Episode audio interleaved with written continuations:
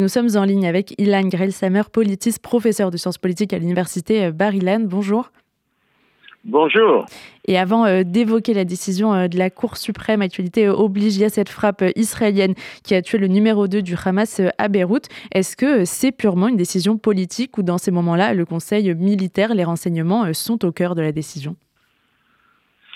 Bon, il faut bien se rendre compte pour lier les deux questions que vous soulevez aujourd'hui, euh, que en Israël, il se passe toujours quelque chose et une nouvelle importante pousse euh, un peu en arrière la nouvelle précédente. Donc euh, pendant ces deux derniers jours, euh, le pays était divisé, discuté autour de la décision de la Cour suprême et puis maintenant, euh, c'est euh, la liquidation du numéro 2 de la branche militaire du Hamas qui euh, qui intéresse tout le monde et on a un peu oublié les histoires de la Cour suprême. Donc, ce sont les deux événements de ces derniers jours. je pense que la liquidation de ce personnage très important du, du Hamas, al-Haroui euh, au Liban, euh, c'est du genre de décision euh, que quand l'occasion se présente, quand le terroriste qu'on veut liquider n'a pas pris toutes les précautions habituelles de, de secret, quand on commence à savoir qu'il se trouve à un endroit précis et qu'il y a la possibilité de le liquider, alors l'armée le fait mais ça aurait pu être euh, il y a quelques jours ou dans trois mois. Euh, euh, c'est simplement l'occasion qui s'est présentée et c'est effectivement un personnage très important du Hamas qui disparaît. C'est celui qui s'occupait en particulier des actions du Hamas en Cisjordanie, en Judée-Samarie, et également les actions à partir du Liban, des Palestiniens du Liban, et donc, euh, c'est quelqu'un qui, dans la stratégie du, du, Hamas, jouait un rôle très important. Bon, euh, tout le monde sait qu'avec les organisations terroristes, quand on en liquide un, euh, apparaissent deux autres. C'est vrai, mais c'était quand même un des grands planificateurs des activités terroristes du Hamas. Euh, juste avant de revenir à la décision de la Cour suprême, est-ce que euh, la vie politique euh, israélienne, elle était, par rapport à ce qu'on peut entendre, mise entre parenthèses d'une certaine façon depuis le 7 octobre, avec une unité de toutes les forces politiques dans la guerre contre le Hamas? Alors la réponse est non, parce que oui, au niveau des actions militaires et de l'action de l'armée dans la bande de Gaza, il y a une remarquable unité euh, unité des soldats, unité de l'arrière, euh, les actions de volontariat assez exceptionnelles qui sont euh, menées actuellement en Israël rassemblent tout le monde sans distinction. Mais tout le monde a bien compris que dans pas très longtemps, la question du gouvernement, la question de Netanyahou va se poser et la question des responsabilités euh, euh, par rapport à ce qui s'est passé le 7 octobre. Et donc, euh, en douce, par derrière, je dirais, en coulisses, les différentes forces politiques commencent à se mobiliser et à dire des choses qui, en fait, préparent le grand combat politique qui va avoir lieu sans aucun doute dans les prochains mois et qui peut-être se manifestera par de nouvelles élections. Donc, on voit euh, Netanyahou rassembler sa base en disant des choses qui plaisent euh, aux gens du Likoud pour les rattraper un peu, puisque les sondages euh, donnent le Likoud très bas. D'un autre côté, Gantz et le Mahane Mamlarti, le candidat, font un peu de même par derrière. Donc, il y a des grandes manœuvres, mais elles sont en coulisses. Et est-ce que euh, la guerre à Gaza, c'est un peu euh, la guerre de Benjamin Netanyahu? Est-ce que qui la gagne, enfin qu'Israël la gagne ou la perde, ce sera sa responsabilité d'une certaine façon? Non, de toute façon, euh, quand on dit si Israël gagne cette guerre, l'impact de ce qui s'est passé le 7 octobre c'est-à-dire vraiment une sorte d'incurie euh, irresponsable et d'ailleurs assez inexplicable tant des militaires que des politiques. C'est quelque chose qui restera, qui restera ici pour longtemps. C'est le plus grave événement, certainement, même plus que la guerre de Kippour, qui s'est produit en Israël depuis la création de l'État d'Israël. Donc, euh, bon, si on liquide le Hamas, euh, tant mieux. Euh, et surtout si on amène, on ramène les otages, c'est très important pour les Israéliens, très bien. Mais l'ombre, je dirais, la tâche du 7 octobre, c'est quelque chose euh, qui ne sera pas oublié et à mon avis, à mon avis, qui va provoquer euh, la fin euh, de la carrière politique de Netanyahu, parce qu'il devra s'en aller comme beaucoup d'autres d'ailleurs qui devront s'en aller, tant sur le plan du commandement militaire que sur le plan des politiques. Il y a la décision, on y revient, euh, rendue lundi par la Cour suprême sur la réforme, une partie de la réforme judiciaire du gouvernement euh, Netanyahou qui a donc été rendue. Qu'est-ce qui s'est joué très concrètement dans cette décision?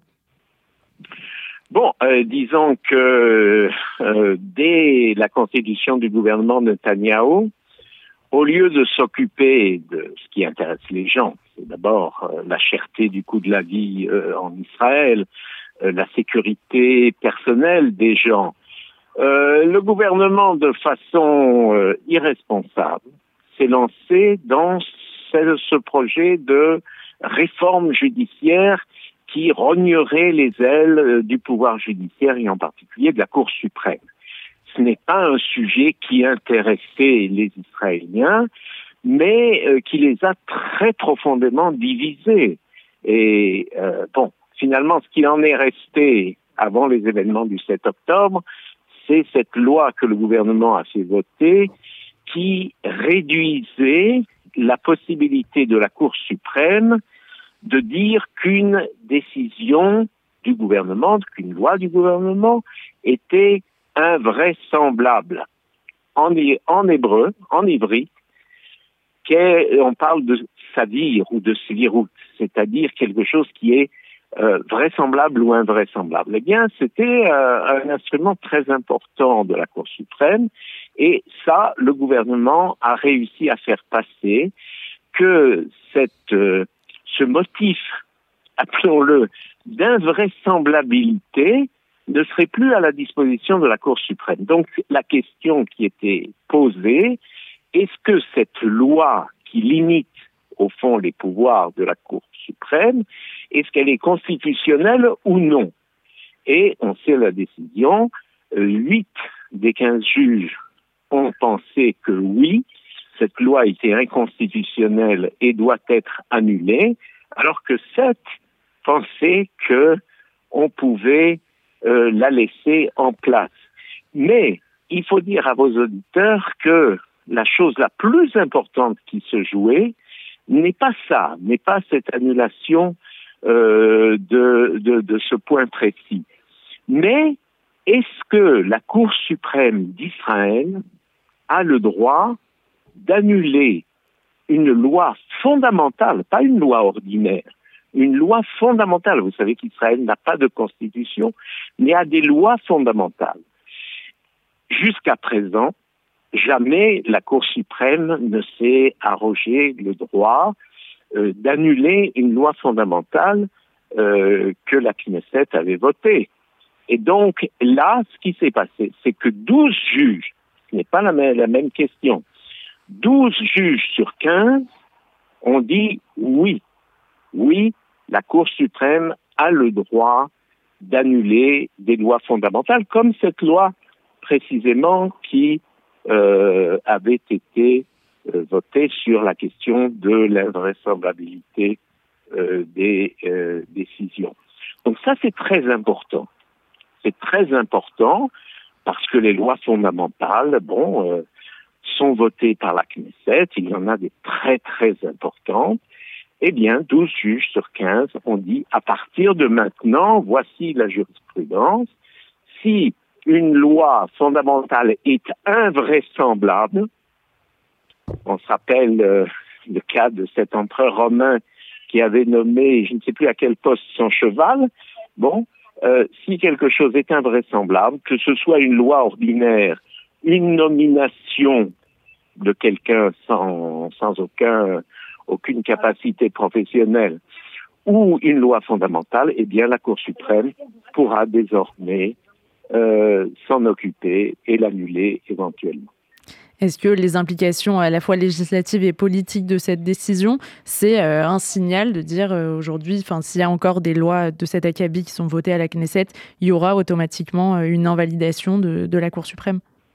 Non, il n'y aura rien d'automatique et en fait, cette ce motif de décision invraisemblable euh, a été très peu invoqué euh, et à mon avis ça ne changera rien sauf que c'est un échec pour Netanyahou, c'est un échec pour son gouvernement et ça s'ajoute à une longue liste d'échecs de la coalition gouvernementale en place. Par exemple, et je pense que c'est le plus grave de tout, c'est que depuis le 7 octobre, quand, avec ces milliers et milliers euh, de gens qui ont été déplacés de leur maison, qui sont concentrés dans des hôtels dans tout le pays, des gens qui ont euh, besoin euh, d'appui social, économique, d'aide, parce qu'ils sont dans une très grande détresse. Ce sont des dizaines, des centaines de milliers de personnes. Le gouvernement n'a rien fait il n'a rien fait, il apparaît absent. Et euh, d'ailleurs, c'est un peu normal parce que je vous dirais les choses franchement, et il faut les dire franchement à vos auditeurs, ce gouvernement, dans sa composition actuelle, est simplement composé d'incapables, de gens qui ne devraient pas être à ce poste euh, de ministre. Euh, et ça, c'est pas une question de droite ou de gauche. Il faut simplement des gens qui soit différent de, ces gens qu'on voit dans le gouvernement israélien actuel et qui, à qui personne euh, ne donnerait même un petit boulot dans une entreprise. Ce sont des gens qui ne savent pas penser, qui ne savent pas décider, et c'est une très grande colère de la population qui certainement se manifestera lors des prochaines élections. Merci beaucoup, Ilan Greitsheimer, politiste, professeur de sciences politiques à l'Université de bar d'avoir été notre invité sur RCJ. Je vous en prie.